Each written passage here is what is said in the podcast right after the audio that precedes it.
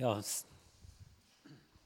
sehr viele Eindrücke heute Morgen, sehr viel Input schon auch gewesen. Deswegen ähm, jetzt noch die Predigt. Äh, aber ich denke, ja, das gibt schon noch ein paar Punkte, wo, wo da auch noch mit reinspielen. Und äh, Gott hat da schon ein paar Dinge auch schon vorbereitet. Und äh, da möchte ich jetzt darauf eingehen. Vater, ich möchte dich bitten, dass das Wort, das du gegeben hast, dass es ausgesendet wird, dass es in die Herzen fällt, dass es zur Frucht wird, dass es ein Same wird, der aufgehen kann.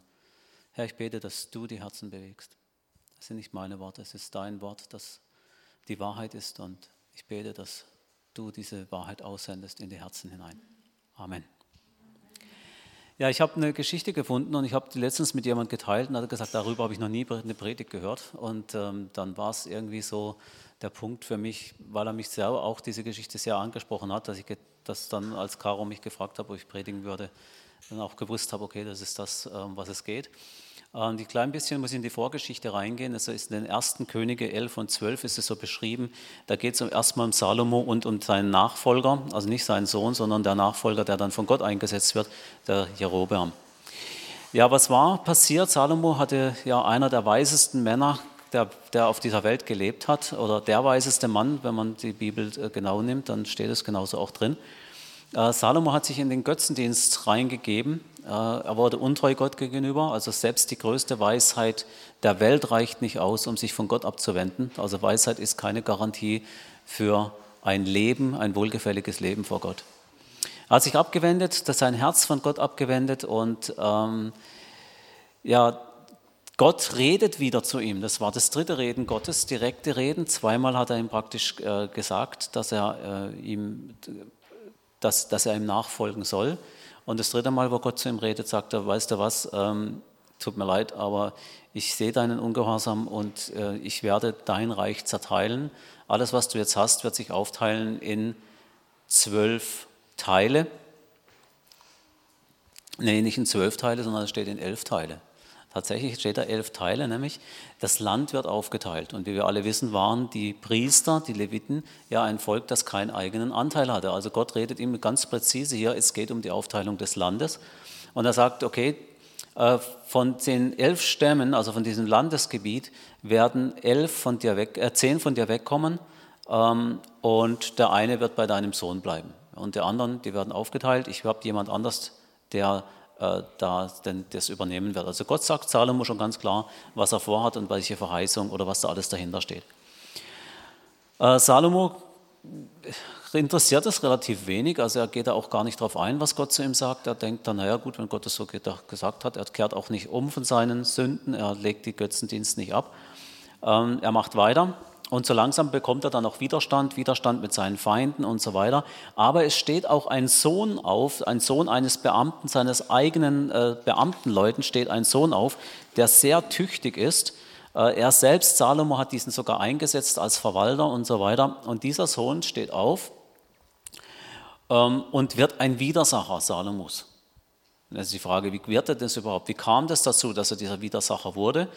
Das war dieser Jerobeam, nämlich und der hatte im Prinzip eine Verheißung bekommen von einem Prophet. Und der Prophet hat nämlich genau das, was er zu Salomo, was Gott zu Salomo gesagt hat, hat der Prophet dem Jerobeam dann gesagt, hat gesagt dazu, du wirst der König über zehn Stämme werden, wenn du meinem Wort folgst, wenn du mein Nachfolger wirst, wenn du mir treu bist, dann werde ich dir mehr, werde ich dein Königreich befestigen wie das Königreich von David. Also er kriegt eine riesige Verheißung, aber was macht der Rehobeam? Er dreht sich um und er will es jetzt selber in die Hand nehmen. Ja, er geht nicht wie David dahin, dass er sagt, okay, Gott, du hast es mir verheißen, ich warte, bis deine Verheißung eintrifft, ich stelle mich da drunter, ich warte, bis du den Salomo absetzt und du mir dieses zuteilst, sondern er wird aufmüpfig, auflehnig, ähm, kommt sogar so weit, dass Salomo ihn dann auch verfolgt und er flieht nach Ägypten. Und über die Zeit in Ägypten wird hier gar nicht viel äh, berichtet, was er gemacht hat. Ähm, es wird nur dann berichtet, als Salomo stirbt, dass er zurückkehrt er wird sofort zum Wortführer des Volkes. Es gibt so ein bisschen äh, Diskussion zwischen dem Volk und auch dem Nachfolger von Salomo. Und es endet darin, dass das Reich tatsächlich so zerteilt wird, wie, ähm, wie, der, wie die, die Verheißung da ist. Ne? Und jetzt hat sich die Verheißung erfüllt. Alles gut, wunderbar, er ist jetzt König, er ist jetzt derjenige, der das Sagen hat, die Verheißung ist erfüllt. Ja, der erste Teil ist erfüllt, aber den zweiten Teil von der Verheißung, den hat er gar nicht mitbekommen. Oder hat es nicht ernst genommen. Auf jeden Fall hat er nicht kapiert, dass er sich Gott unterordnen muss. Dass diese Verheißung nur dann Bestand hat, wenn er sich Gott unterordnet. Es ändert nichts an der Verheißung. Er bleibt König, aber wir schauen mal, was dann passiert, was er macht. Jetzt erkennt er auf einmal und sieht, oh, jetzt bin ich König, jetzt habe ich das Sagen hier, jetzt kann ich machen, was ich will. Das ist so seine Einstellung.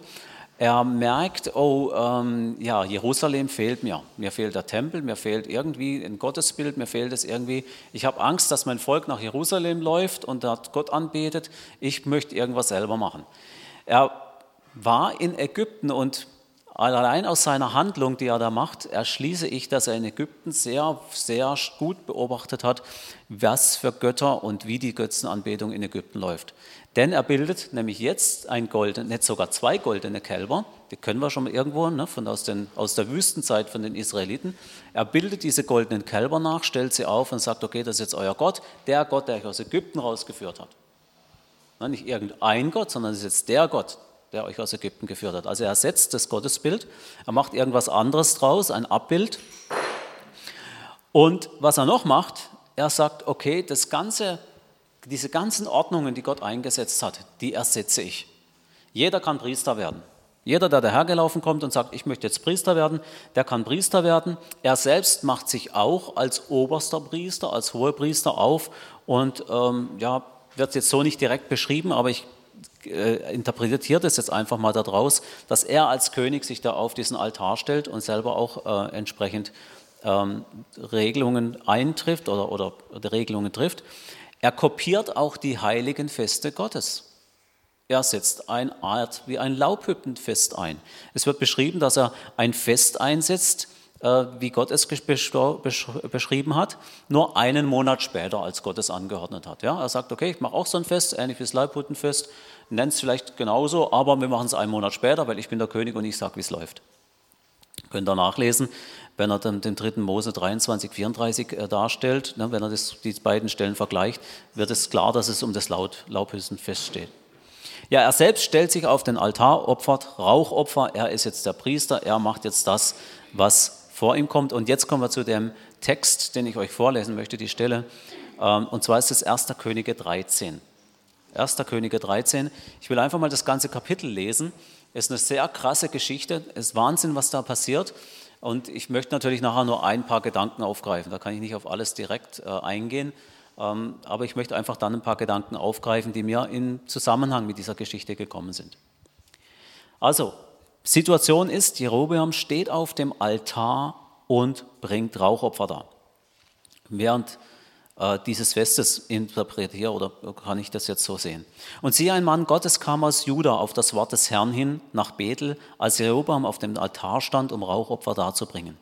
Und er rief gegen den Altar auf das Wort des Herrn hin und sagte, Altar, Altar, so spricht der Herr, siehe, ein Sohn wird aus dem Haus David geboren werden, sein Name ist Josia, er wird auf dir die Höhenpriester schlachten, auf dir räuchern und Menschengebeine wird ähm, man auf dir verbrennen. Und es gab und er gab an jenem Tag ein Wunderzeichen und sagte, dies ist das Wunderzeichen dafür, dass der Herr geredet hat. Siehe, der Altar wird zerbersten und die Fettasche, die, darauf ist, wird verschüttet werden. Und es geschah, als der König das Wort des Mannes Gottes hörte, dass er gegen den Altar in Bethel hin ausgerufen hatte, da streckte Rehoboam vom Altar herab seine Hand aus und schrie oder sagte, packt ihn. Da verdorrte seine Hand, die er gegen ihn ausgestreckt hatte, und er konnte sich nicht wieder an sich ziehen. Und der Altar zerbarst und die Fettasche wurde vom Altar verschüttet nach dem Wort, Wunderzeichen, das der Mann Gottes auf das Wort des Herrn hingegeben hatte. Da hob der König an und sagte zu dem Mann Gottes, besänftige doch das Angesicht des Herrn deines Gottes und bete für mich, dass ich meine Hand wieder an mich ziehen kann. Und der Mann Gottes besänftigte das Angesicht des Herrn und die Hand des Mannes Gottes besänft, und die Hand des Königs wurde ihm wiedergegeben und wurde wie vorher. Und der König redete zu dem Mann Gottes, komm mit mir ins Haus und stärke dich, ich will dir ein Geschenk geben. Der Mann Gottes aber sagte zu dem König, selbst wenn du mir die Hälfte deines Hauses gäbest, so würdest ich nicht mit dir hineingehen. Ich werde an diesem Ort kein Brot essen und kein Wasser trinken, Denn so ist es mir durch das Wort des Herrn befohlen worden. Du sollst kein Brot essen, kein Wasser trinken. Du sollst nicht auf dem Weg zurückkehren, den du hingegangen bist. So ging er auf einem anderen Weg fort und kehrte nicht auf den Weg zurück, auf den er nach Bethel gekommen war. Ein alter Prophet wohnte in Bethel und seine Söhne kamen und erzählten ihm alles. Was der Mann Gottes an dem Tag in Bethel getan hatte, die Worte, die er zum König geredet hatte, die erzählten sie ihrem Vater. Da sagte ihr Vater zu ihnen, welchen Weg ist er gegangen? Und seine Söhne zeigten ihm den Weg, den der Mann Gottes gegangen war, der aus Juda gekommen war. Da sagte er zu seinen Söhnen, sattelt mir den Esel. Und sie sattelten ihm den Esel und er bestieg ihn. Und er folgte dem Mann Gottes und fand ihn unter den Terebinden sitzen. Und er sagte zu ihm, bist du der Mann Gottes, der aus Juda gekommen ist? Er sagte, ich bin es.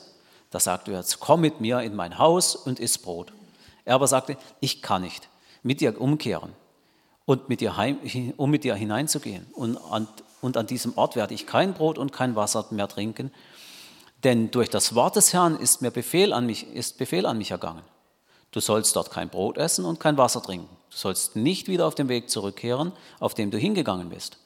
Da sagte er zu ihm, auch ich bin ein Prophet, wie du, und ein Engel hat zu mir geredet durch das Wort des Herrn und gesagt, bring ihn mit dir in dein Haus zurück, dass er Brot esse und Wasser trinke. Er belog ihn aber. Da kehrte er mit ihm zurück und aß in seinem Haus und trank Wasser. Und es geschah, während sie noch zu Tische saßen, da geschah das Wort des Herrn zu dem Propheten, der zu ihnen zurückgebracht hatte. Und er rief über den Mann Gottes, der aus Juda gekommen war. So spricht der Herr, dafür, dass du gegen den Befehl des Herrn widerspenstig gewesen bist und das Gebot des Herrn deines Gottes dir geboten hat, nicht beachtet hast und umgekehrt bist und Brot gegessen und Wasser getrunken hast an dem Ort, von dem ich zu dir geredet habe, iss kein Brot und trink kein Wasser, darum soll deine Leiche nicht im Grab deiner Väter, ins Grab deiner Väter kommen. Und es geschah, nachdem er Brot gegessen und nachdem er getrunken hatte, da sattelte man für ihn den Esel des Propheten, der ihn zurückgebracht hatte, und er zog fort. Da fand ihn ein Löwe auf dem Weg und er tötete ihn. Und seine Leiche blieb hingestreckt auf dem Weg liegen und der Esel stand ne-, daneben und der Löwe stand neben der Leiche. Und siehe, da kamen Männer vorbei, sie sahen die Leiche auf dem Weg hingestreckt liegen und den Löwen neben der Leiche stehen. Und sie kamen und sagten es in der Stadt, in der der alte Prophet wohnte. Als nun der Prophet, der ihn von dem Weg zurückgeführt hatte, das hörte, sagte er, das ist der Mann Gottes, der gegen den Befehl des Herrn widerspenstig gewesen ist. Darum hat der Herr ihn dem Löwenpreis gegeben, der ihn zerrissen und getötet nach dem Wort des Herrn, das er zu ihm geredet hat. Und er redete zu seinen Söhnen und sagte, sattelt mit den Eseln. Und er sattelten ihn und er ging hin und fand seine Leiche auf dem Weg hingestreckt und den Esel und den Löwen neben der Leiche stehen. Der Löwe hatte die Leiche nicht zerfressen und den Esel nicht zerrissen. Da hob der Prophet die Leiche des Mannes Gottes auf, legte sie auf den Esel, brachte ihn zurück. Und er kam in die Stadt des alten Propheten, um ihn die Todesklage zu halten, ihn zu begraben. Und er legte seine Leiche in sein eigenes Grab und man hielt die Totenklage über ihn. Ach, mein Bruder. Und es geschah, nachdem er ihn begraben hatte, sagte er zu seinen Söhnen, wenn ich gestorben bin, dann begrabt mich in dem Grab, in dem der Mann Gottes begraben ist. Neben seine Gebeine legt meine Gebeine, denn das Wort wird ganz gewiss geschehen, dass er auf das Herrn Wort hin ausgerufen hat gegen den Altar, der in Bethel ist, und gegen alle Höhlenheiligtümer, die in den Städten Samarias sind. Nach dieser Begebenheit kehrte Jerobeam von seinem bösen Weg nicht um, sondern er machte, seine, machte weiter Leute aus seinem gesamten Volk zu Höhenpriestern. Wer Lust hatte, den weihte er, dass er ein Priester der Höhen wurde. Und in dieser Sache wurde, und diese Sache wurde zur Sünde des Hauses Jerobeam und zum Anlass, es auszutilgen und zu vernichten und der Oberfläche der Erde hinweg. Wahnsinnsgeschichte. Also mich hat sie sehr berührt. Ich habe mir äh, unheimlich Gedanken darüber gemacht und es waren so ein paar Punkte, die ich jetzt hier einfach nochmal rausgreifen möchte, äh, die mich so in, in, in, so einen Gedanken reinbekommen haben. Das ist natürlich jetzt nicht umfänglich für die ganze Geschichte, dass man alles ein, äh, auf, aufgreife, aber ein paar Gedanken. Das Erste, was mir so aufgefallen ist, dass Gott dem Jerobeam auch nochmal eine Chance gegeben hat. Also ich sehe jetzt hier so, so zwei Personen, die, mich, die ich möchte jetzt einfach beleuchten möchte. Einmal Jerobeam als den König und auch so ein bisschen als, als Betrachtung meines eigenen Lebens, ähm, als nenne es mich mal als König meines Lebens. Ja, ich habe ja ein Stück weit schon die Freiheit zu entscheiden, wie ich mit, mit dem umgehe, was Gott mir gibt. Ähm, und wie, wie, Gott doch immer wieder kommt und dann nochmal warnt. Auch wenn schon solche Dinge geschehen sind. Ja, auch wenn diese, dieser große, diese große Verachtung Gottes und das komplette Umkehren von alles, was er gemacht hat, was Gottes, was Gottes Ordnungen betrifft, alles wurde schon komplett umgestellt, aber Gott kommt trotzdem noch und warnt ihn durch diesen Propheten und der Prophet ähm, ja, einmal so diese Position, also von Jerobeam. Aber ich möchte auch nochmal so ein bisschen den Blick in die andere Richtung werfen, zu sehen, okay, was ist denn jetzt meine Position oder meine Reaktion, wenn ich jetzt von der Sicht des Propheten ausschaue? Aber erstmal beim Jerobeam. Gott ähm, schreitet ein, er weckt ihn nochmal auf, ja, auch in dramatischer Weise, wenn du das überlegst. Ne, er steht auf dem Altar, opfert da, er gerade in seiner größten Sündhaftigkeit. Gott kommt da rein und schickt diesen Propheten. Er, er will da eingreifen, will diesen Propheten, der ja auch noch zusätzlich ähm, ja, vom falschen Lager kommt, ne? weil der kommt ja von Juda, der kommt ja aus Jerusalem, der kommt ja aus dem Teil, der ihm fehlt nämlich Jerusalem. Das, was der andere, der, der andere König da noch äh, behalten hat, da kommt der Prophet her. Ja, der kommt vom falschen Lager, der kommt vielleicht von der falschen Dämonisation oder vom falschen irgendwie, ja, der passt jetzt da gar nicht rein. Und der kommt, der streckt seine Hand aus, die verdorrt, der Altar zerbricht, wie es der Prophet vorher gesagt hat. Und ja, er, er wacht nicht aus. Wenn wir die Ende des, dieser Geschichte lesen, dann sehen wir, dass der Rehoboam dann, ja, das hat ihn nicht berührt, diese ganze Sache. Er hat einfach weitergemacht. Es hat keinerlei äh, Anlass für ihn gegeben, das äh, irgendwie ähm, ja, zu irgendeiner Veränderung herbeizurufen.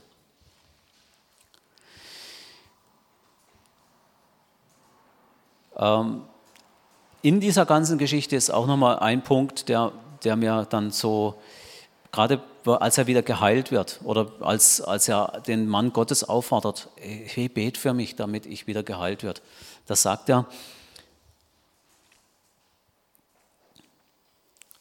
besänftige doch das Angesicht des Herrn deines Gottes. Ja, also man sieht auch hier, dass er mit diesem Gott Israels schon abgeschlossen hat, weil es war nicht mehr sein Gott, es war der Gott des Propheten, ja, der Gott des anderen. Also er hatte sich da auch schon komplett innerlich von seinem Herzen abgewandt und war auch nicht bereit umzukehren.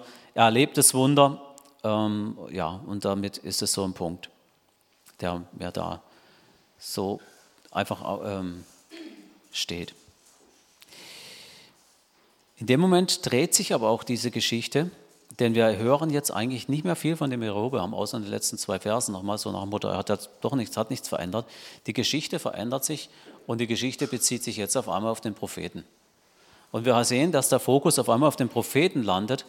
Und ähm, wir erkennen auch, dass dieser, äh, dieser Prophet so einen Auftrag Gottes hat. Und dieser Auftrag Gottes unterstreicht er selber. Er weiß genau, was er für einen Auftrag hat, erstmal dieses Wort zu sprechen. Ähm, er sagt auch, so ist es mir durch das Wort Gottes befohlen worden. Ja, also er, was ist ihm denn befohlen worden? Er soll kein Brot essen, kein Wasser trinken. Er soll nicht auf den Weg zurückkehren, den er hingegangen ist. Und das waren zwei so Punkte. Ähm, der zweite, zweite Punkt, der mich da also nochmal äh, bewegt hat, kein Brot essen und kein Wasser trinken. Hat mich nochmal so bewegt, habe ich gedacht, Mensch, was, was bedeutet das? Was kann das bedeuten, kein Brot essen, kein Wasser trinken? Wieso sollte er sich dort nicht stärken? Wieso sollte er äh, da einfach hingehen, äh, sein, sein Ding da machen und dann weiterlaufen? ja, und auch nichts zu sich nehmen. Und das ist mir dann nochmal so bewusst geworden. Warum nicht? Weil er genau gewusst hat, weil Gott genau gewusst hat, wenn er das zulässt, dass er dort Brot isst und Wasser, und, und, und Wasser trinkt, dass sie praktisch ein Fest für ihn machen.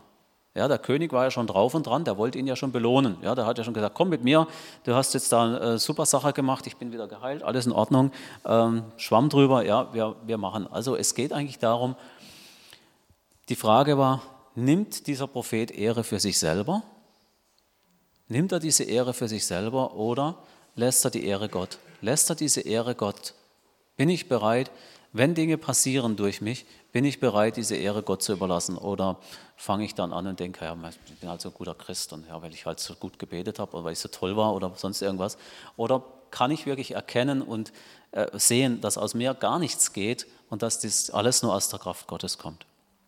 Das war so der Punkt, was mit dem Brot und Wasser trinken, der mich so beschäftigt hat. Ja, das Zweite, was mich noch mehr, viel mehr beschäftigt hat, geh nicht auf den Weg zurück, den du gekommen bist. Ja, Gott hat mir dann so ganz persönlich gezeigt, dass er mit mir einen Weg gehen will. Er hat Dinge vor, hat Dinge vorbereitet und er möchte, dass ich weitergehe. Wenn so Dinge passieren, so große Dinge in meinem Leben, wenn irgendwelche Wunder geschehen, wenn ähm, ich Berührung habe mit Gott, mit seinem Geist, wenn ich in Dinge aufmerksam gemacht werde, ich habe vielleicht alte Gewohnheiten, die ich abgelegt habe, und ähm, ich habe jetzt eine Entscheidung getroffen, ich will das machen, ich will diese Sache ablegen. Ähm, ja. Und es wird schwierig, es kommen Situationen, die mir vielleicht nicht gefallen. Was mache ich dann? Kehre ich dann um? Gehe ich dann auf dem Weg zurück, den ich gekommen bin? Gehe ich zurück in diese alten Gewohnheiten? Ja, bring mich zurück in meine Heimat, wo ich mich wohlfühle, wo es vorher ja auch schon irgendwie so funktioniert hat. Oder ja, bleibe ich auf dem Standpunkt und sage, okay, ich bin jetzt hier und ich gehe von hier aus weiter. Ich möchte von hier aus weitergehen. Und ich lasse mich nicht zurückfallen, ich lasse mich nicht zurückgehen in diese alte Gewohnheit, in die alte Heimat.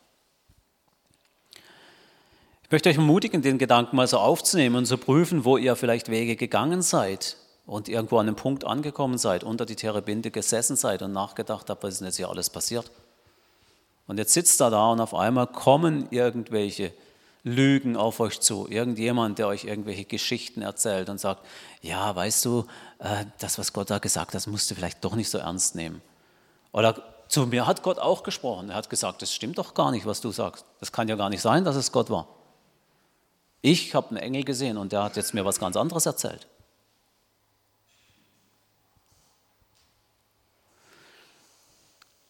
Wenn Gott zu dir geredet hat und du hast diese Gewissheit in deinem Herzen, und die hatte dieser Prophet ja am Anfang auch. Er hatte diese Gewissheit. Er hat ja gewusst, ich kann hier kein Brot essen, ich kann hier kein Wasser trinken. Er ist auf dem Weg weitergegangen. Aber irgendwann ist er sitzen geblieben, stehen geblieben, hat sich ausgeruht, unter der Terebinden im Schatten gesessen und auf einmal kam da einer der Herr und hat ihn angefangen einzulullen.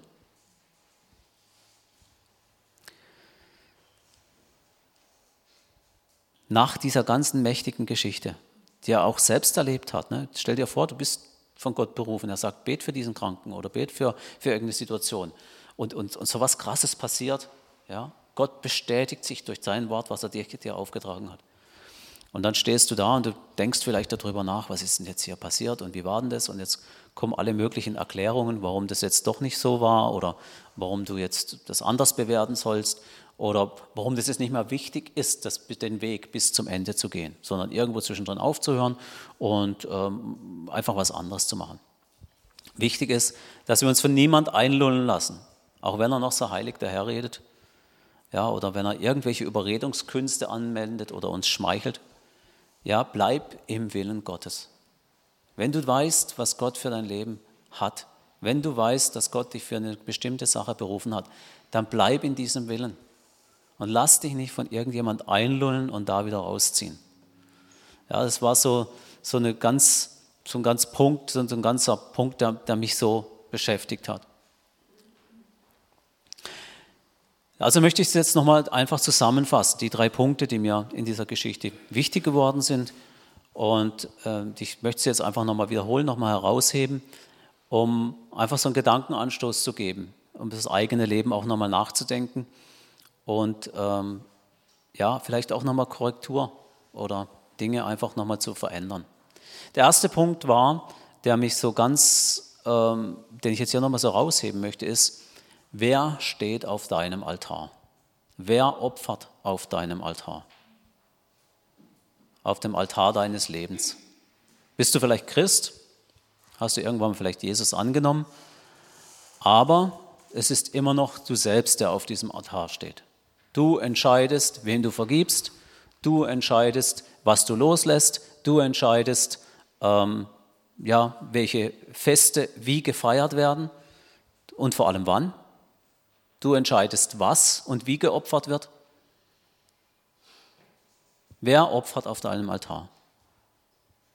Bist du bereit, vom Altar runterzusteigen?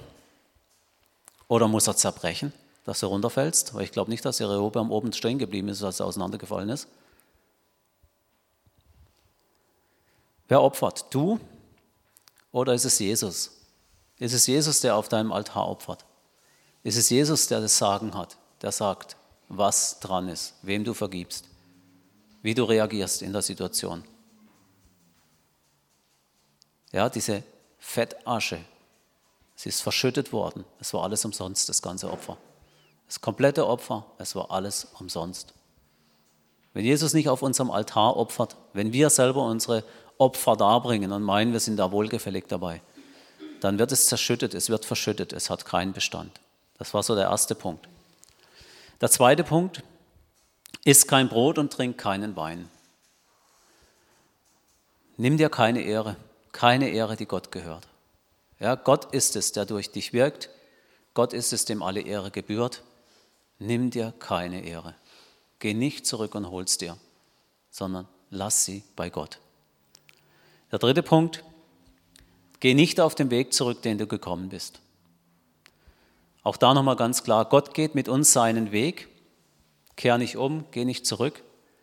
Geh nicht zurück in deine alte Heimat, in deine alte Gewohnheit, deine Sünden. Hol nicht die alten Dinge hervor, die irgendwo schon lange begraben waren und grab's wieder aus, sondern geh auf dem Weg weiter. Und wichtig auch, lass dich auf diesem Weg nicht von der Sünde, von Lügen, von irgendwas einlullen, sondern geh deinen Weg bis zum Ende. Geh den Weg dorthin, wo Jesus dich haben möchte.